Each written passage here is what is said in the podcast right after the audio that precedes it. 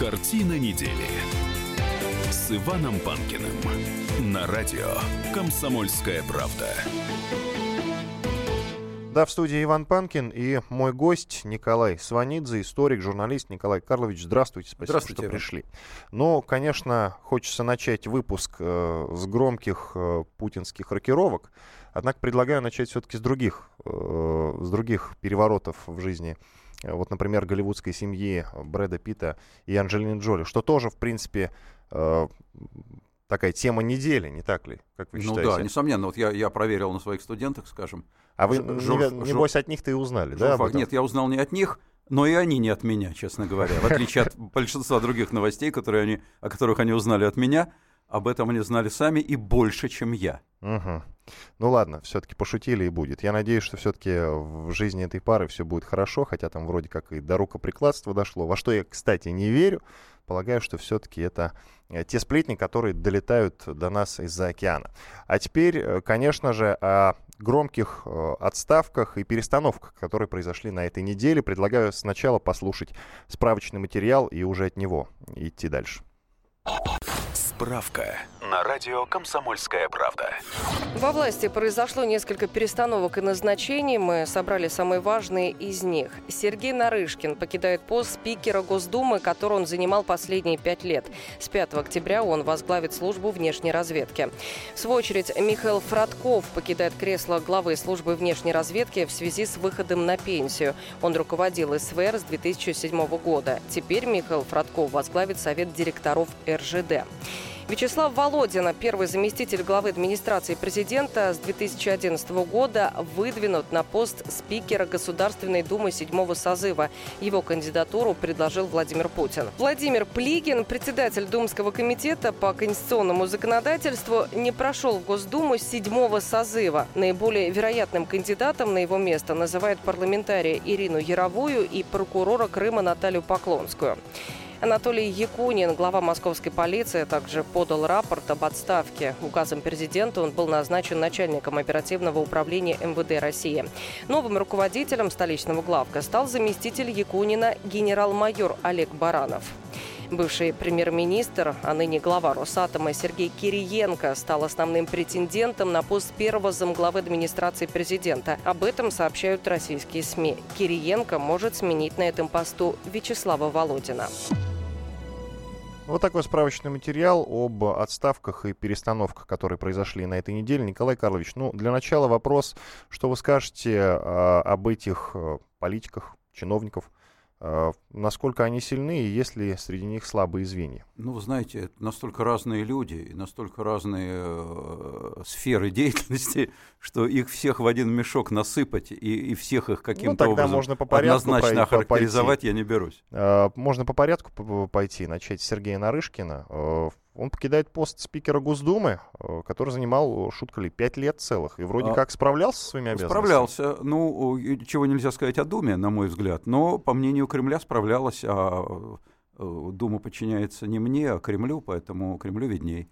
Значит, а, А разведка-то выиграет с Хотя, хотя приходом по идее, она не должна никому подчиняться. Я не знаю, выиграет ли разведка с приходом Сергея Евгеньевича Нарышкина, но у него в Думе хорошая была репутация, у него вообще хорошая репутация.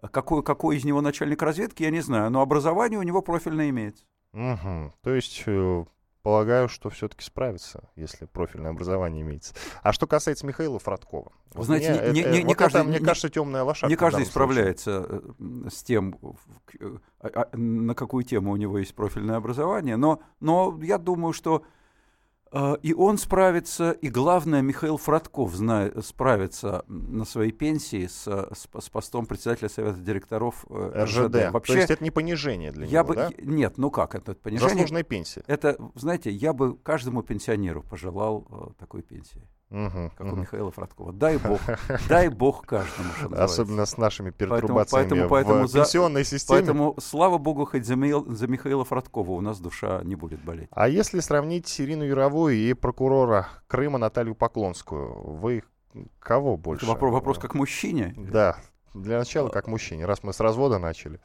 Вы знаете, ну, пока госпожа Яровая себя ярче проявила, э, прям скажем, у госпожи Поклонской еще все впереди, а госпожа Яровая уже получила благодарность от президента за свою законодательную деятельность. Вот. Я думаю, что вообще вот Дума, которая уже скоро начнет свою работу, она начнет с того, с чего предыдущий э, созыв закончил. А он закончил как раз законом Яровой, как известно, принятием. Угу. Да. Я, думаю, я думаю, что теперь, поскольку э, госпожа Яровая за это удостоилась э, значит, похвалы от первого лица, то в том же направлении, думаю, продолжит свою деятельность. Я думаю, что и обе дамы будут очень заметны. Угу. А как вы считаете вообще, с чем связано вот такое количество рокировок в одну неделю? Как-то все быстро так. Это чтобы не засиживались? Да, чтобы не засиживались, чтобы глаз не замыливали президенту прежде всего, потому что ну, ему же тоже скучно. Знаете, ну, э, То есть он что, для забавы это что ли делает? Ну, если угодно, для развлечения. Э, человек сидит там уже 16 лет, э, но я все-таки думаю, что есть какой-то план у него. Ему же нужно, я не знаю, какой у него кадровый план, но это называется номенклатура, по советским меркам номенклатура, когда, когда тасуется одна и та же колода из одного кресла в другой, тот из другого кресла в третье и так далее, по кругу. Это называется номенклатурное переназначение. Он так, резвясь и играя, вот он берет такую колоду в руку и ее тасует, и тасует, и тасует. Ну, тоже занятие. Ну, смотрите, все вот эти люди, вот взять Сергей Нарышкин, Михаил Фродков, э, Вячеслав Володин, Плигина не будем брать, Яровую не будем, Поклонскую тоже, Анатолий Якунин, да, и, конечно, Сергей Кириенко, про которого пока только слухи, это все э, заслуженные и скорее сильные политики, не так ли? Они вот разные. Вы не, пос, не поспорите. Они, они разные. Нет, я не буду спорить. Они все разные люди и разные политики. Значит, э, Кириенко, на мой взгляд, надо подождать назначения, состоится ли оно потому что э, очень часто у нас подобные вбросы информационные делаются, как правило, даже не в пользу человека, а против него, для того, чтобы заблокировать это назначение. О чем бы ни шла речь. Может быть, его вообще планируют, я не знаю куда, послом в Никарагуа. А, а, а какие-то, а вовсе не на, не на пост первого заместителя руководителя э, администрации президента, а какие-то его э, недоброжелатели, они вбрасывают, вот, э, у человека ждет высокая карьера поскольку у нас в Кремле не любят назначать, не любят делать те назначения, которых уже имеется утечка, то назначение это будет заблокировано. Поэтому пока что это информационный вброс, не более того. А вот что касается, самое вообще самое серьезное всего перечисленного нами, э, подвижка, это переход э, Вячеслава Викторовича Володина из Кремля в Думу. Вот это серьезно. Это серьезно. В чем это серьезно? А серьезность заключается в том, что оба поста серьезные. Это, это, это, ну, внешняя разведка, замечательно, внешняя разведка. Посмотрим, как себя э, Сергей Евгеньевич Нарышкин проявит. Ну, Фродков э, на почетный э, отдых в РЖД не беру. А вот это э, очень серьезно, потому что э, Володин занимал ключевой пост. Он руководил э, вс- всеми маневрами, связанными с внутренней политикой. Он руководил этим. Он был главный, главный такой Карабас-Барабас, который двигал всеми кукольными фигурками. Э, это очень влиятельная должность. Должность спикера Думы э, более пафосная, более публичная, более статусная официально. Это четвертый человек в государственной иерархии, но менее влиятельна, потому что наша иерархия неофициальная, она подковерная. И в подковерной иерархии спикер Думы слушает первого заместителя, руководителя администрации президента, а не наоборот. Поэтому интересно, это воспринимается как понижение, статусное повышение – а реальное понижение карьерное. Но здесь могут быть варианты, потому что сам по себе Володин человек э, опытный, э, хорошо себя проявивший на, на кремлевском посту, и, может быть, э, у него будет этот пост под ним более влиятельным, чем он был под Нарышкиным. Посмотрим. Вот это интересно, это игра. А для меня интересно другое. Анатолий Якунин, глава московской полиции, подал рапорт об отставке. Ну, он был назначен начальником оперативного управления МВД России, а новым руководителем столичного главка стал, э, как мы уже говорили в справочном материале, заместитель Якунина генерал-майор Олег Баранов. И тут очень интересная история с ним связана. В 2011 году Олег Баранов указом президента, э, ему было присвоено звание полковника полиции. Полковника полиции в 2011 году. А еще через год присвоено специальное звание генерал-майор полиции. Уже через месяц Владимир Путин назначил Олега Баранова заместителем начальника главного управления Министерства внутренних дел Российской Федерации по городу Москве.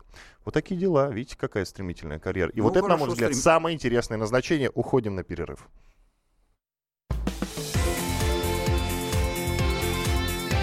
Картина недели с Иваном Панкиным. Картина недели с Иваном Панкиным на радио «Комсомольская правда». Иван Панкин и мой гость Николай Сванидзе. Продолжаем обсуждать главные темы этой недели. А, ну, сделаем небольшое отступление, потому что вот на ленты падает э, вот такая новость. В США произошли нападения в районе вузов в Иллинойсе и Бостоне. Одно, из, одно нападение произошло в районе Иллинойского университета, а, где неизвестный открыл стрельбу по людям. На место происшествия прибыли полицейские и машины скорой помощи. Как следует из сообщения на сайте университета, стрелок покинул зону кампуса, однако администрация предупреждает студентов об опасности, рекомендуя избегать места инцидента. Очевидцы сообщают о девяти пострадавших, однако официальных данных, подтверждающих это, ну, пока нет. И вот второй инцидент произошел в Бостоне, рядом со студенческими общежитиями колледжа Эмерсон на улице Трентон-стрит. Э, по данным э, прессы, шесть человек получили ножевые ранения, один из них находится в тяжелом состоянии. Но, видимо, какая-то спланированная акция, если сразу в двух вузах, это, видимо, не частный случай, да, Николай Карлович? Трудно сказать, потому что э, сумасшедших, сумасшедших, агрессивных достаточно много в мире – и в Штатах, в этой огромной 300-миллионной стране, разумеется, разумеется, тоже. Плюс к этому там еще, как известно, разрешено еще поправкой Конституции, э, разрешено ношение оружия.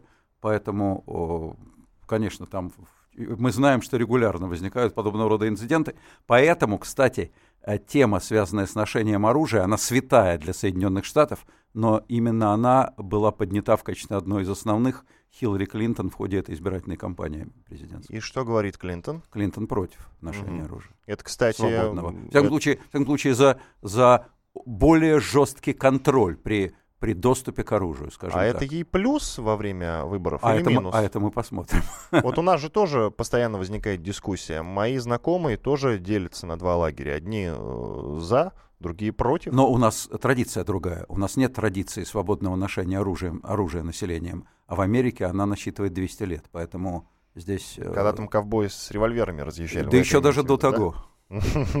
Ладно, теперь затронем тему выборов, э, которые прошли на прошлой неделе. Все ждали некой перезагрузки, думали, что все-таки э, наполнится Дума новыми лицами и новыми партиями. Но этого не произошло, все, в, в общем-то, осталось по-прежнему. Ну, перезагрузки вот этой не произошло, ничего нового мы не увидели. Вы работали на выборах, э, об этом расскажите. И были ли нарушения? Ну, во-первых, партии это старые, а э, лица кое-какие новые появились. И, и там, в частности, вы уже называли госпожу Поклонскую, там господин Милонов, там господин Толстой. Вы знаете, я там, бы там вот есть, не назвал есть... Милонова новым прям человеком, Но потому что Думе, он мелькает. В ну, Думе, да, в, Думе, в, да. в Думе он новый будет. Поэтому э, составчик обновился у, у Государственной Думы. Насколько это пойдет на пользу, будем посмотреть, что называется. А, что касается выборов. Ну, э, да, я, я был... Э, членом мониторинговой группы Совета по правам человека. Мы с, с председателем Совета э, Федотовым Михаилом ездили по Подмосковью, объехали целый ряд участков. И я вам должен сказать, по нашему, вот то, что мы наблюдали, то, что я видел, о другом я говорить не могу, но то, что я видел, э, э, таких принципиальных нарушений, которые повлияли бы на ход выборов, мы не видели. В одном месте была такая маленькая, ну, каруселька каруселька это нельзя назвать, незаконный подвоз избирателей на микроавтобусах, вот, но в малом числе не носила массового характера, а все остальные нарушения носили бумажный характер, э, ну, формально достаточно, может быть, и вплоть до грубого, но не, не, не, не влияющий на результат выборов. Поэтому надо сказать, э, надо дать справедливость, э, ну, наверное, Александре Памфиловой, но я думаю, она, поскольку тоже не с неба свалилась, ее Путин назначил, очевидно, власть не заинтересована в грубых, видимых таких фальсификациях на этих выборах. Точно угу. совершенно. То есть их, все... было, их было гораздо меньше, чем на выборах предыдущих. Хотя сказать, что эти выборы были честными, я не могу по Почему? другим. А я скажу, потому что фальсификации это не только день голосования, это не только карусели, а вбросы, кстати, как выясняется, были. А, значит, это не только карусели. Фальсификации это нарушение справедливости, равного доступа к средствам массовой информации прежде всего. А, а равным доступ к средствам массовой информации не был, и мы это прекрасно знаем. По, это, поподробнее это, об этом. Ну как поподробнее? А, вы много видели, а, скажем, на центральных телеканалах представители оппозиции. Касьянов который... не слезал просто. Ой, ну я вас умоляю, не слезал Нет, я вот, вот он висит телевизор а, в студии, Касси... а, значит, лицо значит, Касьянова тут на, на, больше где, всего где, времени где? занимало. На дебатах, да. Но, но, и ролики его она, крутились. А, ну, ролики, это все, извините меня, в силу закона, не могли не крутить. Ну да. Но, но, всех, но всех других людей с другими официальными взглядами приглашали на общественно-политические программы. Это главная реклама. Им давали косвенную, позитивную рекламу. Всем. А если ее дава и давали представителям оппозиции, то только негативную, в голом виде показывали. Главная реклама Касьянова мы знаем, какая была. Ну, что, что его яйцами и, закидывали и, периодически. И, и что это был за ролик. Ну вот. Значит, поэтому сказать, что это было справедливо, ну, мы никак не можем. Плюс к этому э, была сделана определенная вещь, которая повлияла, конечно, на результат выборов. Э, очевидно совершенно, что явка была низкой, причем она была даже более низкой, чем она официально зарегистрирована. В результате за все партии, включая партию «Единая Россия», в абсолютных числах проголосовало меньше людей, чем на предыдущих выборах. Вообще с каждыми выборами все меньшая часть людей ходит на выборы, все меньшая часть людей голосует, голосует за всех, и за Единую Россию, и за КПРФ, и за оппозицию, за всех, и за всех на свете. А, и у нас выяснилась довольно такая интересная политическая география у наших выборов.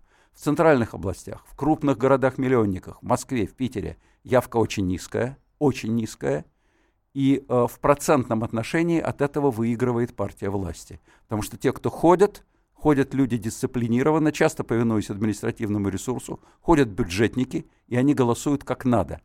А те, кто не обязан ходить, как правило, не ходят. А в других областях, регионах нашей необъятной Родины, ну, скажем, Северный Кавказ, Татарстан, Башкортостан, э, Кузбасс, некоторые другие области – там э, традиционно высокая явка Всегда, с употреблением административного ресурса в, в разных его проявлениях. И там, где явка выше, именно в этих областях, там выше и голосование за партию власти. А вот там, где э, с высокой явкой голосование за партию власти бы снизилось, там как раз явка низкая. Вот такой момент. Э, мы знаем, что были даже выборы перенесены, день выборов на сентябрь. Сентябрь огородно-дачный месяц, огородно-дачный еще период. И тоже я думаю, что это было сработано достаточно грамотно с тем, чтобы явка в тех областях, где она не регулируется сверху, чтобы она э, не была слишком высокой.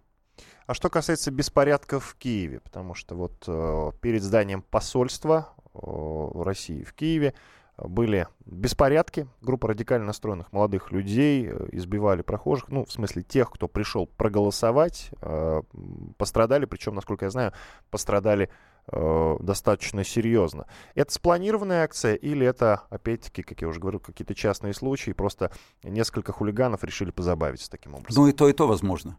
Возможно, даже и то, и другое одновременно и хулиганы могут позабавиться. В Одессе и, то же самое произошло. Да, кстати. и хулиганы могут забавляться таким образом, и власть э, местная может им покровительствовать в этом смысле. А... Э, здесь это, это, это отвратительное совершенно проявление. Э, а давайте послушаем еще мнение политолога Павла Светенкова, как мы должны на это ответить. Слушаем.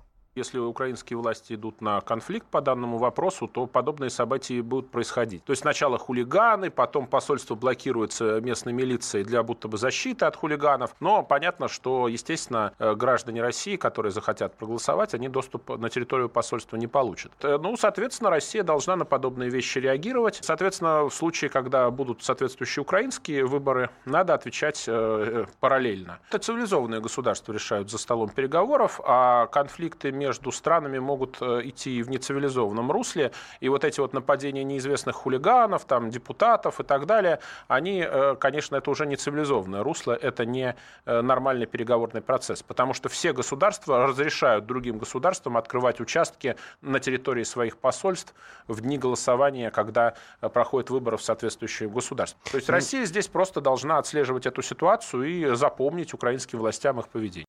Павел Светенков, политолог, о том, как мы должны ответить украинцам. А вы что скажете? Ну, Павел Светенков призывает к преступлениям. На мой взгляд, это преступный призыв абсолютно.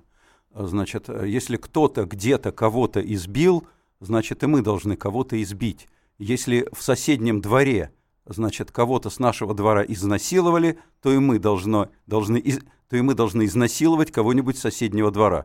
Э, на мой взгляд, это не имеет никакого отношения ни к реальности, ни к цивилизованности, ни к здравому смыслу. И ни к чему хорошему не приведет. А с одной стороны, и он прав, и вы. Да, мы должны решать за столом переговоров. Но украинцы не хотят с нами ничего Ну, по- решать поэт- за столом по- переговоров. по- и поэтому- посла по- даже там нет Да, нашего. поэтому мы будем бить, насиловать, зажимать в углу, а потом пусть э, цивилизованное сообщество разбирается, кто это первый начал.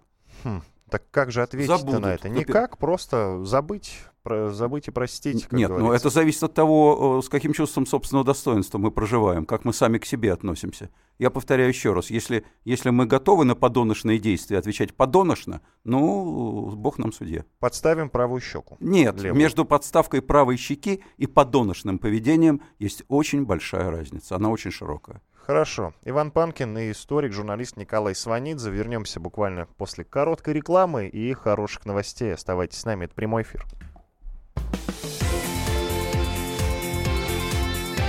Картина недели с Иваном Панкиным.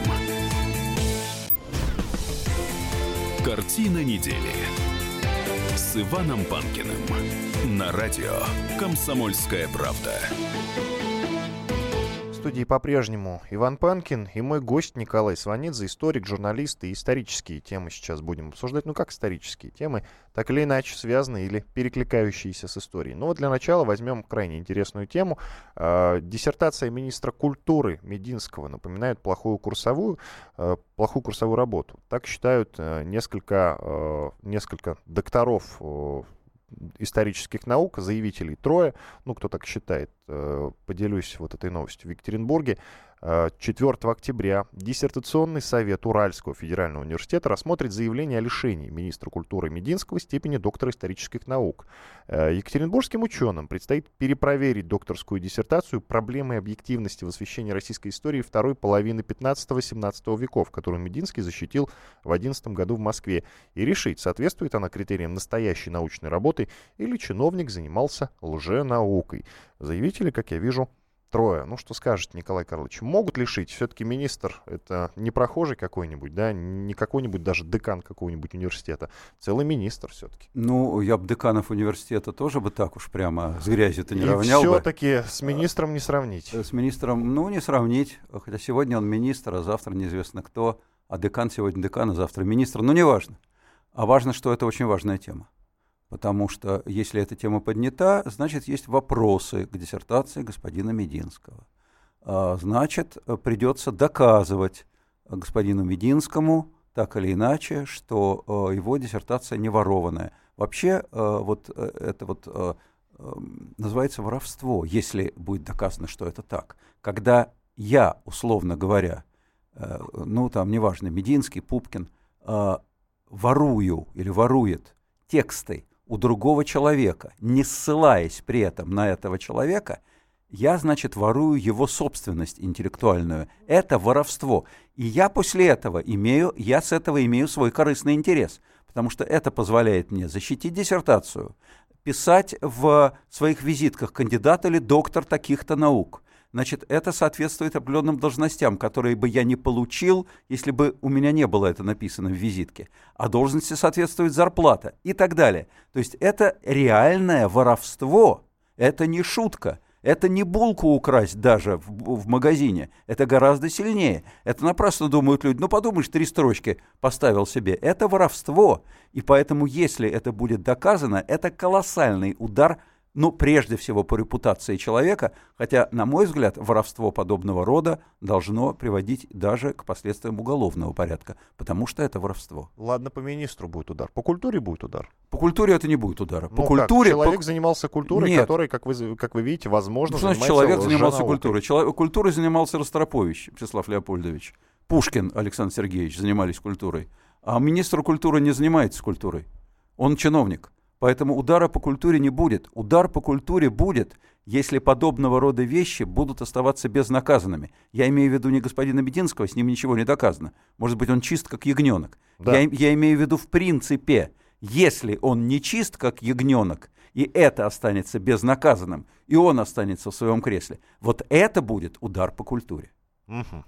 Смотрите, но вроде как э, речь-то идет не о том, что он где-то там что-то украл, а речь о том, что э, некомпетентна его научная работа. А что значит некомпетентна? Ну вот, э, как-то он, знаете, так поверхностно То есть он, то, то есть он, он пи- писал, писал о, о 16 веке и написал, что в 16 веке правил не Иван Грозный, а Петр Первый? Ну, что-то в этом роде, да. Ну- Ну, и там исказил какие-то события. Ну, вот как-то так. Насколько я понял из нескольких статей, которые прочел об Ну, этой это- истории, э, вроде бы дело такое. После 4 октября нам все будет э, чуть более ну, понятно. давайте посмотрим. Если, если, если там искажены события э, без, без всяких ссылок, э, просто из головы взята какая-то историческая ложь, но это тоже несоответствие э, званию доктора исторических наук, которое у него вписано во все его регалии. Значит, но я повторю, если это все будет доказано. Да. Может, может, может быть, это все будет не доказано. Может быть, мы сейчас лженаукой занимаемся. Нет, мы не занимаемся лженаукой, потому что мы говорим а, относительно господина Мединского предположительно. То, все то, что я сейчас говорил, относится к проблеме в целом, а не к господину Мединскому. Э, С другой стороны, вот меня вообще вызывает эта история массу вопросов и сомнений. Э, Каких вопросов?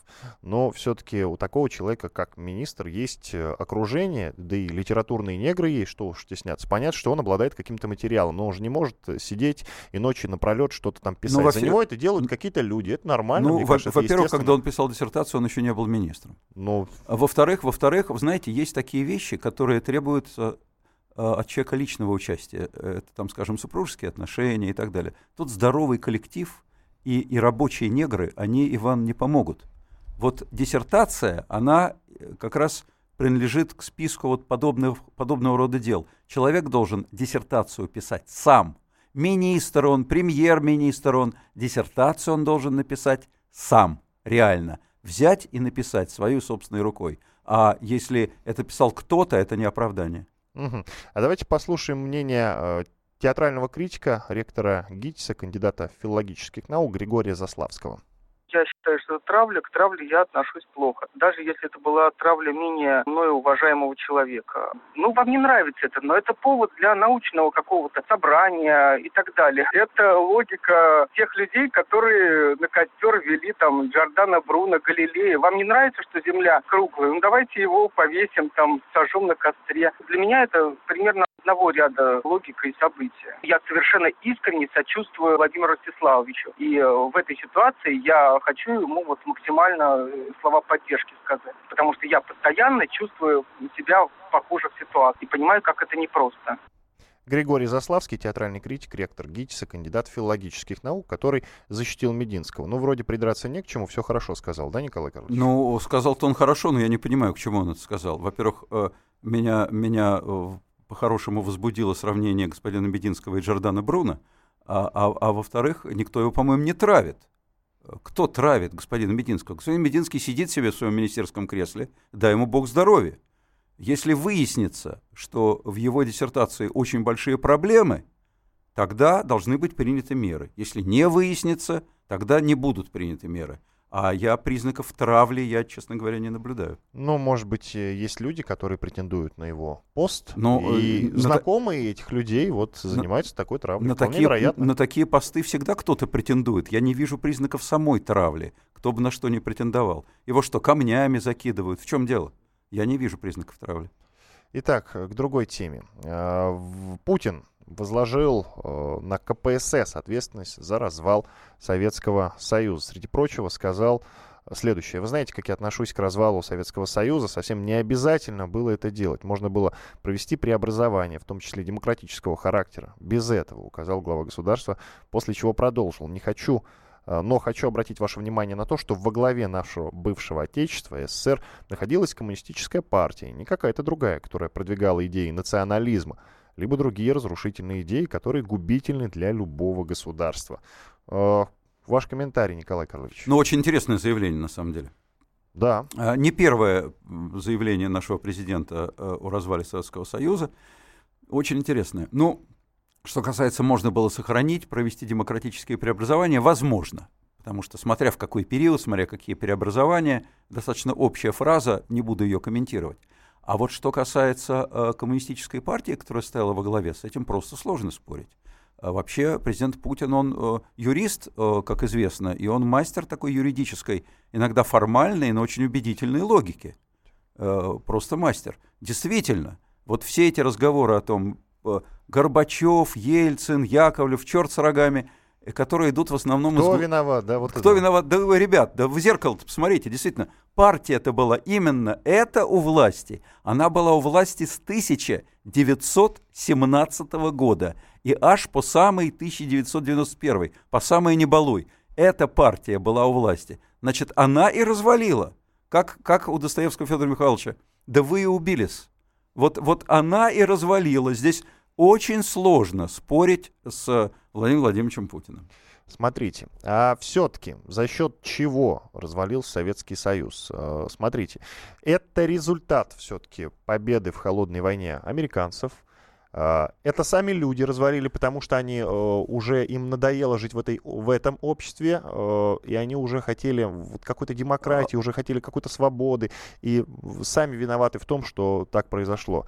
Что и кто? Ну, во-первых, мы с вами за пять минут э, проблему развала Советского Союза не решим, Иван. Значит, а если в двух словах, ну, конечно, не потому, что проиграли холодную войну. Я бы сказал наоборот. И холодная война была обречена... В холодной войне Советский Союз был обречен на поражение, потому что он был слабее, потому что он разваливался, потому что у него не было основы для равноправной конкурентной э, борьбы с Соединенными Штатами. Прежде всего экономической, социальной основы. Э, У Советского Союза был совершенно иной уровень жизни, э, был, была совершенно иная экономика, нежели у Штатов. Вот даже сейчас, когда у нас очень большие экономические проблемы, очень много проблем, э, там самый низкий за последнее время эм, уровень эм, падения доходов населения с восьмого года, проблемы с пенсиями, и то экономисты, в том числе и не очень, э, не очень э, трепетно относящиеся к власти, говорят, да, очень похоже на Советский Союз в 80-е годы, но с одним преимуществом нашим. Тогда была советская экономика, а у нас рыночная. Поэтому мы вытянем. Советский Союз рухнул, а мы вытянем. Советский Союз был обречен на поражение конструктивно. Он так был построен коммунистами, Лениным, Сталиным. Пока тянули последние жилы, выпивали все капли крови из бедных людей, в том числе убивали миллионы людей. За счет вот этого рабского труда, лагерного, крестьянского, страна двигалась вперед. Когда этот ресурс был исчерпан, выяснилось, что другого ресурса реального у Советского Союза нет. И он с каждым шагом, с каждым годом, держась еще за нефтяные цены, когда они были, когда они рухнули, не за что стало держаться, с каждым годом он все больше уступал в мировой конкуренции. И в конце концов он просто захлебнулся и не выдержал. А как, э, что нужно было делать, чтобы выдержать? Чтобы выйти на Э, новый уровень? Нужно было, нужно было радикально, как Китаю, перестраивать свою, свою систему. Как это сделал Дэн Сяопин. У нас такого Дэн Сяопина не нашлось. Мгм, понятно. Со Сталиным его сравнивать не будем. Кого? Дэн Сяопина? Ну да.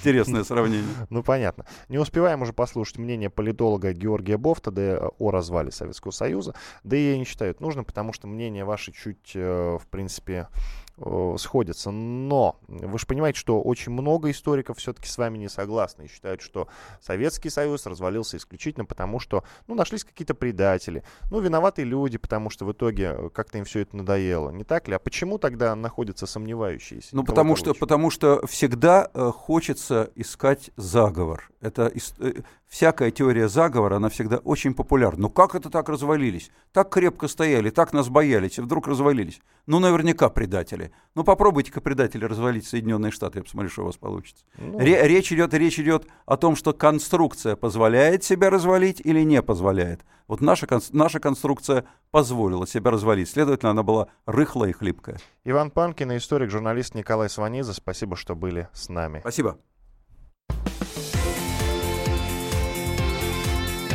Картина недели с Иваном Панкиным.